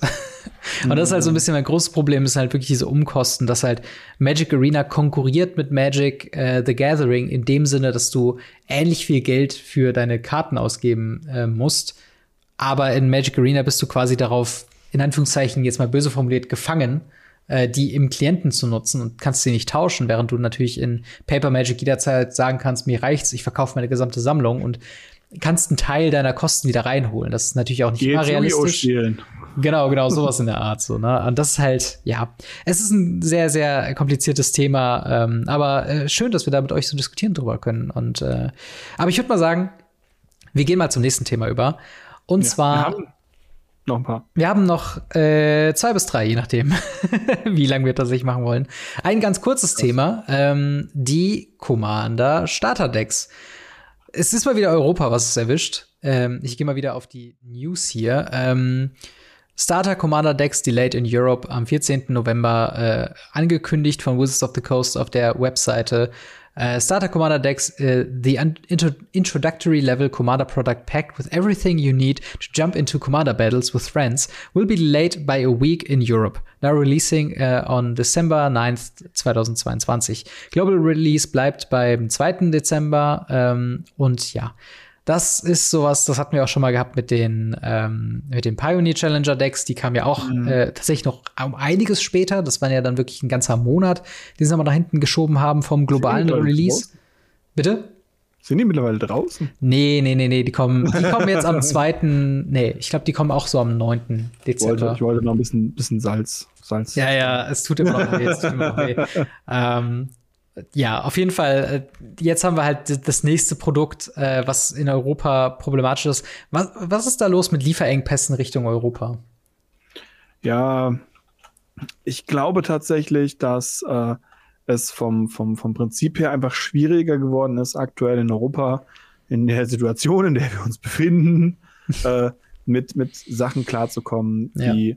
naja, wir haben Energie Knappheit nicht wirklich, aber Energiepreise, die teuer sind. Und das ist nicht nur, auch wenn man das gerne sagt, nicht nur Deutschland, auch andere Länder haben das. Mhm. Ähm, wir haben, wenn man mal nachguckt, äh, Belgien noch relativ geschützt mit drin, aber äh, auch das ist sehr nah. Und ich glaube tatsächlich, dass das wesentlich mehr Einfluss hat und auch noch die ganzen Lieferketten, die beschädigt wurden und zerstört wurden, einfach wirklich zerstört, ähm, dass die noch nicht so aufgebaut sind, wie wir das gerne uns, uns, uns, naja, vor Augen halten mhm. und so tun, als ob.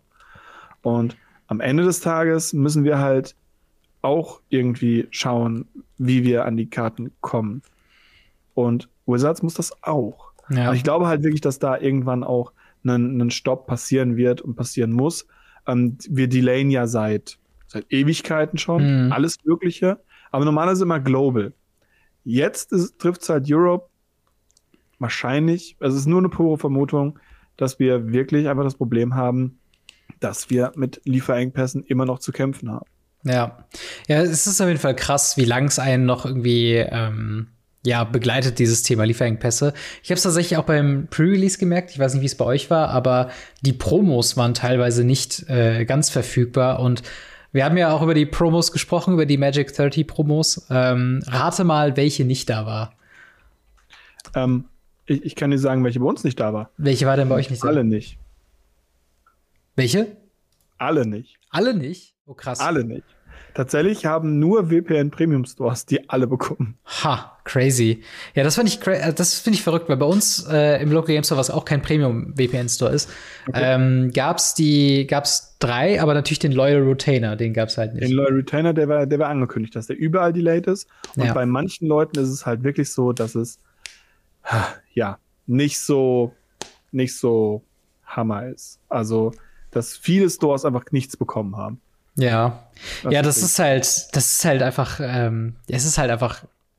Ich finde es halt so schade, weil diese Promos sind so eine gute Idee. Es ist so eine tolle Geschichte. Und dann ist aus, aus logistischen Gründen werden die irgendwie nicht früh genug losgeschickt und dann stehen die ganzen Local Game Stores da und müssen sagen, ja, sorry, entweder holt ihr euch sie nachher ab oder sie kommen zu einem anderen Event und dann, ja, ich, ich finde es super schade. Ich habe mich mega gefreut. Ähm, entweder halt auf, auf Windfall oder Loyal Retainer. Ähm, ab einem gewissen, also bei uns wurden die auch random gelost.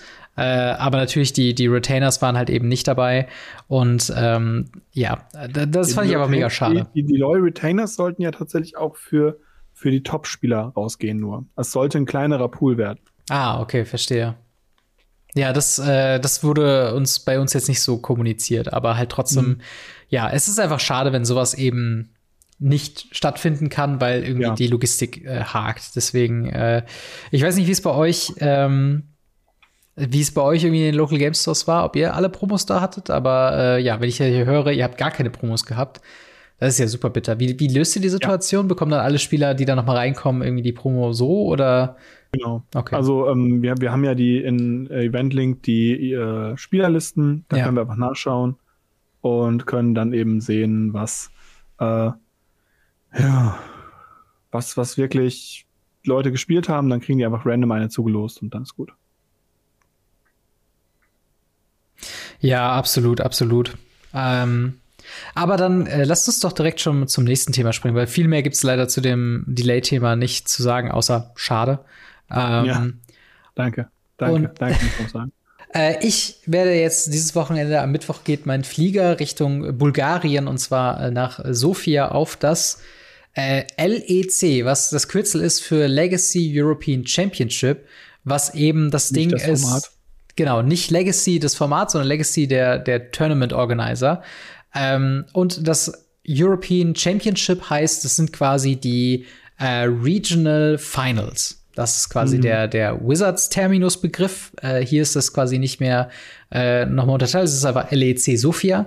Und ähm, das Ding ist, ich habe mich nicht qualifiziert für diese Championship. Das heißt, hä, was mache ich da? Was soll das? Ich ne, kann ja gar nicht machen. Mein Plan ist momentan, äh, es gibt andere, mehrere größere und offene Events. Es gibt am ähm, Lass mich mal ganz kurz auf meinen Kalender gucken. Habe ich mir schon alles eingetragen. Ähm, es gibt auf jeden Fall einen Last-Minute-Qualifier. Der findet, glaube ich, statt am Freitag. Ähm, da bin ich halt äh, drauf und dran, äh, entweder, dass man da eben äh, dahin zu gehen, also dahin zu gehen und dann wirklich zu gucken, ob ich dann Last Minute mich noch qualifizieren kann für eben das äh, European äh, Championship. Oder am Samstag findet das äh, Classic Qualifier Event statt. Mhm. Das ähm, qualifiziert ein für dann das nächste Event in Napoli. Das ist, glaube ich, Italien. Mhm. Ähm, ja. Und genau, das ist halt also mein Plan. Entweder beim Last Chance Qualifier mitzumachen und wenn ich zu früh rausfalle, dann Side-Events grinden oder halt zum äh, Classic Qualifier zu gehen und dann mhm. äh, entweder danach nochmal nach Napoli zu reisen, um dann da äh, beim, bei den Finals mitzumachen oder halt äh, ja eben komplett nur Side-Events äh, grinden. Und ich finde es krass, mhm. wie kompliziert das Ganze ist. Also ich weiß nicht, die die Seite ist so ein bisschen, die ist schon, ähm, die ist schon übersichtlich im Sinne von, du hast alles auf einer Page. Aber es gibt zum Beispiel Broschüren oder so, so, so Informationen, Player-Info und, und auch äh, Informationen über Sophia. Die werden nur über Social Media ausgegeben. Die findest du auf der Webseite dann wiederum nicht. Es gibt keine Informationen, wie der, der Preissupport aussieht, im Sinne von nicht, wie viele Ticks es gibt, sondern was du dir von diesen Ticks kaufen kannst. Und dann Cross äh, habe ich dann geguckt, wie war es bei bisherigen Events, wie viel holt mir quasi ein Ticket und so weiter. Und ja, wie, mhm. wie, wie wäre denn deine Erfahrung? Warst du in der Vergangenheit schon mal auf so einem, das ist ja schon ein offizielles Wizards of the Coast Event ja, ja. sozusagen. Ja. Ähm, wie, wie war das, äh, wie, wie war das damals für dich? Ja, wir waren ja auf äh, Grand Prix Bologna. Mhm. Und Bologna, beziehungsweise dann theoretisch, wenn man es leicht größer nimmt, war es Deutsche Meisterschaft ähm, und sowas gab es natürlich auch noch. Aber wenn wir jetzt Bologna als Beispiel nehmen, was ja im Endeffekt es ist recht Art ähnlich, von, ja. das, das, das fast das Gleiche ist, ja. ja. Ähm, muss ich sagen, das ist sehr überwältigend ganz am Anfang. Mhm. Und man hat auch damals schon die weirdesten Sachen gehabt. Also ich, ich erzähle es immer wieder gerne. Ähm, ich habe mir für äh, den äh, Day One ein paar ähm, Freilose gespielt. Und zwar zwei Stück. Mhm. Und äh, wir waren das erste Mal auf so einem richtig riesigen Turnier. Und naja, das war dann Single Elimination. Bedeutete, wenn du verloren hast, bist du rausgeflogen. Ja. Du musstest vier Runden gewinnen. Wenn du vier Runden gewinnst, dann hast du für Tag eins zwei Freilose gehabt. Das war großartig. Und naja, ich hatte drei Runden gewonnen. Also ich hatte vorher zweimal probiert, was zu gewinnen, habe nichts gewonnen. Bin dann beim, beim dritten Mal da rein und hab drei, stand 3-0 und bin dann vorne zur Wand gedackelt, total happy, so, hey, voll weit gekommen, cool, mit, mit Devin Texas, hm. Hammer. Guck an diese Wand und finde mich nicht mehr. Und hm. denke mir, hey, was ist denn jetzt los? Und irgendwann sehe ich unten drunter, dass ich ein Bei habe. Hm. Und ich war so unendlich verwirrt davon und wusste gar nicht, was ich machen soll. Ich habe mein, mein voll ausgefoiltes Legacy Devin Texas Judge Foil Gedöns auf dem Tisch liegen lassen. Hm bin zu einem Judge gegangen, der hat gesagt, du hast gewonnen, okay. Bin umgedreht, bin zu meiner Gruppe gelaufen und habe irgendwann später realisiert, oh mein Gott, da liegt doch mein Deck. und irgendwie muss oh ich auch erzählen, dass ich gewonnen habe. Und also ich war, ich war ultra verwirrt und ja. das ist sehr, sehr, sehr krass. Was ich sagen muss, die Side-Events machen sehr, sehr, sehr viel Spaß. Ja. Ähm, wir haben gedraftet, wir haben tatsächlich ein paar Runden so gespielt. Das hat richtig Spaß gemacht. Command Zone haben wir damals nicht mitgenommen, weil Commander. Mhm. Ähm, aber ich, ich, ich muss sagen, wenn ich die Chance hätte, so noch mal irgendwo hinzufahren, und das hoffentlich haben wir ja demnächst auch öfter, ja. ähm, werde ich es auch wieder mitnehmen. Äh, Sophia selber ist mir ein bisschen weit weg, plus ähm, hm, hm, hm. Außerdem, wie gesagt, bereite ich mich aktuell selber für, für Berlin vor. Mhm. Dementsprechend mal gucken. Ja, absolut. Also es ist auch tatsächlich schon echt eine Investition. Also ich sag mal so, es gibt ja natürlich gerade zur Hochzeit der Grand Prix gab es ja auch viele so Turniergrinder, die dann auch sagen, okay, Min-Maxing-mäßig, äh, ne, wenn man irgendwie 0-3 steht, sofort droppen und Side-Events machen, damit man irgendwie sein, sein Eintrittsgeld wieder reinbekommt und so. Äh, die ganze Zeit nur Drafts hintereinander hauen und so. Ähm, ich bin ich habe mich jetzt heute äh, halt auch, wie gesagt, oder auch schon die letzten Tage, muss ich dazu sagen, sehr viel mit den Preisen auch auseinandergesetzt. Und mhm. ich finde krass, ich, ich, mich würde mal interessieren, was hat denn früher so das Main Event eigentlich zur Teilnahme gekostet? So Grand Prix Bologna. Ähm, weißt du das noch, wie viel das damals war? Boah. 30, 35 Euro, glaube ich. Krass. Weil die Teilnahme an den Last Chance Qualifier oder eben den Classic Qualifier kostet jeweils 100 Euro. Was? ja. Was? Ja, ich war komplett, ich, ich habe auch gedacht, ich habe schon überlegt, okay, das könnte teurer sein, sagen wir mal so, so, keine Ahnung, selbst 60 bis 75 Euro oder so. Okay, okay. ähm, so, und jetzt halt 100 Euro für halt eben die Teilnahme. Habe ich auch überlegt, okay, ich meine, wann ist man schon mal in Sofia? Ne, wann fliege ich auch schon mal dahin und mache das dann mit? Und deswegen wäre ich eigentlich okay damit, das zu machen. Aber dann gibt's halt noch Boah. diese Preisstaffelung mit Regular Ticket, VIP Silver, VIP Gold, VIP Diamond, wo du dann jeweils ein Goodie Bag dabei hast, dann teilweise eine Free Area, VIP Area dabei hast, dann irgendwie noch Promos dabei, dann Side Events, dann Ticks. Und dann kommst du halt oder kam ich halt in so einen Strudel rein, wo ich irgendwie gedacht habe, okay, welches Paket wäre denn optimal, sag ich jetzt mal. Wenn ich plane, Side-Events zu spielen, je mehr Side-Events, desto besser, stellt sich heraus, dass du quasi für einen Voucher, der ist quasi 20 Euro wert, weil jede Teilnahme an Side-Event 20 Euro wert ist. Ähm, was ich jetzt auch nicht weiß, ob das wahrscheinlich war das früher auch günstiger. Ähm, aber jedenfalls war das Wir dann haben, auch. Nee, 20 Euro haben wir für Side-Events, glaube ich, schon bezahlt. Okay. War, war da noch mal der Preis anders von ähm, Constructed Side-Events und Draft Side-Events? Äh, ja, natürlich. Okay. Weil das ist tatsächlich, so wie ich das sehe, nicht so. Ich glaube, also du zahlst für einen Draft Nee. 20 Euro und du zahlst halt auch für ein Pioneer Constructed Side Event 20 Euro. Und ich habe mich so gewundert darüber, weil warum zum Teufel soll ich denn dann Constructed als Side Event spielen, wenn ich dann die ganze Zeit draften kann und zumindest hoffen kann, dass ich die 20 Euro in den Puls selbst quasi wieder reinholen kann. Das, das wirkt seltsam. Ja, ich habe Also- mich auch gewundert, aber also ich, ich kann ja mal gerade die Seite aufrufen. Ja. Moment, das machen wir doch gerade mal hier. So, das ist die Seite von, äh, von, von Sophia. Eben die Formate, eben Last Chance Qualifier Pioneer, Classic Qualifier Pioneer, Finals Pioneer. Da sind wir schon mal happy. Ist ein super Format. Ähm, Floorplan, alles super. Hier sind die Tickets. So, und dann scrollt man hier immer weiter, immer weiter, immer weiter. Dann hast du jetzt hier die Event Structure und Info. Äh, dann gibt's hier On-Demand Side Events. Ähm, genau, Launch as soon 8-Player Register. Ähm, genau, es gibt noch Scheduled Side Events, was auch ziemlich cool ist, weil da ist auch unter anderem Pauper mit dabei. Ähm, so, hier müsst ihr jetzt 8-Player On Demand. Äh, genau, 8-Player On Demand. Kann man das überhaupt lesen? Das ist viel zu klein. Ich glaube, ich ist viel zu klein. Ich scroll mal ein bisschen rein. So, 8-Player on Demand, Constructed Standard Modern Pioneer, ein Event Voucher oder 20 Euro. Und dann On Demand Draft The Brothers War, One Event Voucher oder 20 Euro. Also ich weiß nicht, ob ich da was missverstehe, aber Das klingt auf jeden Fall sehr seltsam. und ich habe auf jeden Fall schon meinen Plan gemacht, wenn das mit dem Last Chance Qualifier nicht klappt. Ich werde einfach draften wie ein Wilder. ja, draften, droppen, draften, droppen. ja, okay, vielleicht nicht so krass, aber zumindest schon so, dass ich halt ähm, ja da die meisten Chancen habe, irgendwie auch dann mal irgendwie tatsächlich einen guten Platz zu belegen und ein paar Ticks zu sammeln. Äh, und das ist halt was, was mich irgendwie, das hat mich sehr gewundert. Deswegen wollte ich dich auch fragen, war das schon immer so, dass Draft so das effizienteste war, was man irgendwie mit seiner Zeit als Event irgendwie dabei machen konnte? Oder Ja, schon, weil, und das war das Interessante, damals gab es das erste Mal Mystery Booster.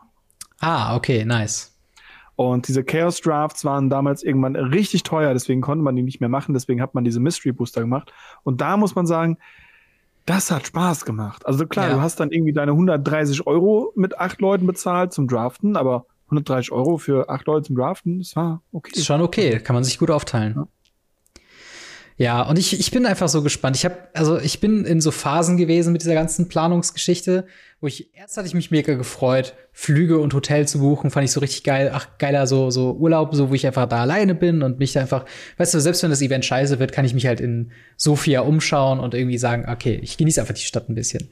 Dann Panik, weil ich die Preise gesehen habe, wie viel die Finals kosten mit 100 Euro. Habe nicht eingeplant. Ich habe irgendwie gedacht, okay, äh, irgendwas 50, 60, vielleicht 70 Euro, aber 100 Euro ist schon krass. Dann war ich so, okay, scheiße, das Event geht vor, vor die Hunde. Was mache ich denn da? Das ist so viel Geld. Was mache ich, wenn ich sofort rausfliege? So. Und dann habe ich aber diese Draft-Geschichte gesehen und habe so irgendwie das Gefühl gehabt, irgendwie, irgendwie scheine ich da, also entweder, also entweder ändern sie es noch mal kurz vorher, was richtig mies wäre. ähm, Was aber zu Legacy passen würde. ja, das stimmt. Das, das ist halt auch noch so ein Ding, wo ich halt auch sage, ähm, ja, ich, ich bin wirklich gespannt, wie, äh, wie das Ganze wird, wie die, wie die Preisstruktur auch eben wird. Ähm, weil ich fliege, weiß ich auf jeden Fall, dass diese ganzen Uncut-Sheets und Oversized-Karten für mich nicht drin sein werden, weil ich nur mit Handgepäck quasi reisen werde. Ähm, Ja, aber Deck, mehr brauchen wir ja nicht. Genau, aber ich finde es auch so spannend, was man sich halt für die Tickets halt eben alles holen kann. Und ich weiß gar nicht, was so realistischerweise an einem Wochenende alles so zusammenkommen kann mit Side-Events. Ähm, ob ich da wirklich mit ein paar Boxen nach Hause gehe oder irgendwie, weiß nicht, das dann doch nur für irgendwie eine Deckbox reicht oder so. Ich bin, ich bin einfach also, wirklich gespannt. Man kriegt, man kriegt relativ schnell ein Display zusammen, sagen wir es mal so. Ja. Ähm, zumindest nach alten Standards. Ähm, man darf ja nicht vergessen, Legacy hat einiges anders gemacht wie die alten Grand Prix. Ja. Das wenigste davon besser.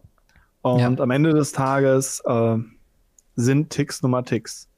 Und mit diesen Ticks gehst du nicht nach Hause. Das ist Tipp Nummer eins. Ja. Und wenn du dir eine 20 Lane Yards holst und die danach beim Local Game Store verteilst und verschenkst, immer noch besser als nutzlose Ticks rumliegen zu haben. Ja. Das, ähm, ja. Die lassen sich aber nicht übertragen, oder? 10 Ticks als Erinnerung haben.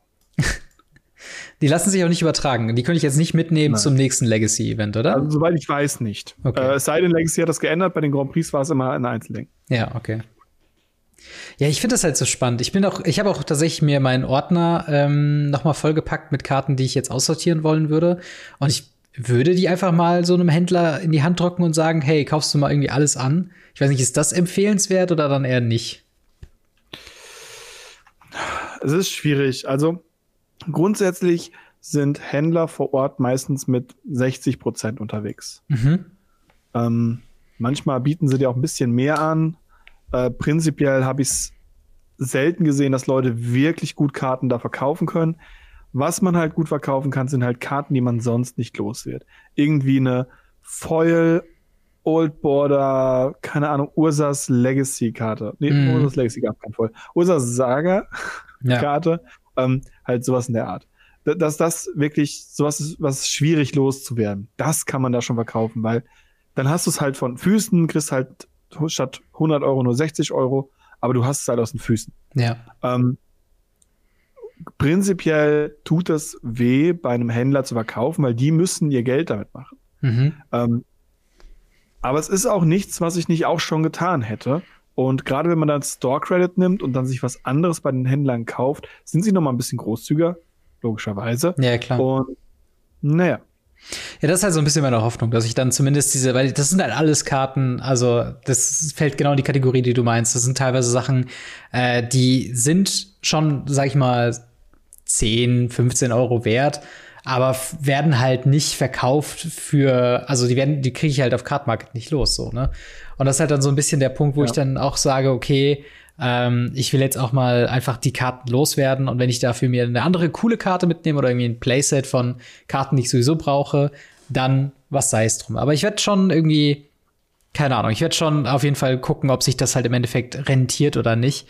Ähm, aber fand ich einfach spannend, das halt auch mal zu machen, weil sonst mhm. verkaufe ich halt alles auf Kartenmarkt. Ich habe noch nie so, so eine Interaktion mit einem Händler, was das angeht, wirklich gemacht. Und ähm, ja, einfach mal machen. Einfach mal machen, einfach mal schauen, einfach was, da eben, was da so bei rumkommt. Ähm, ja.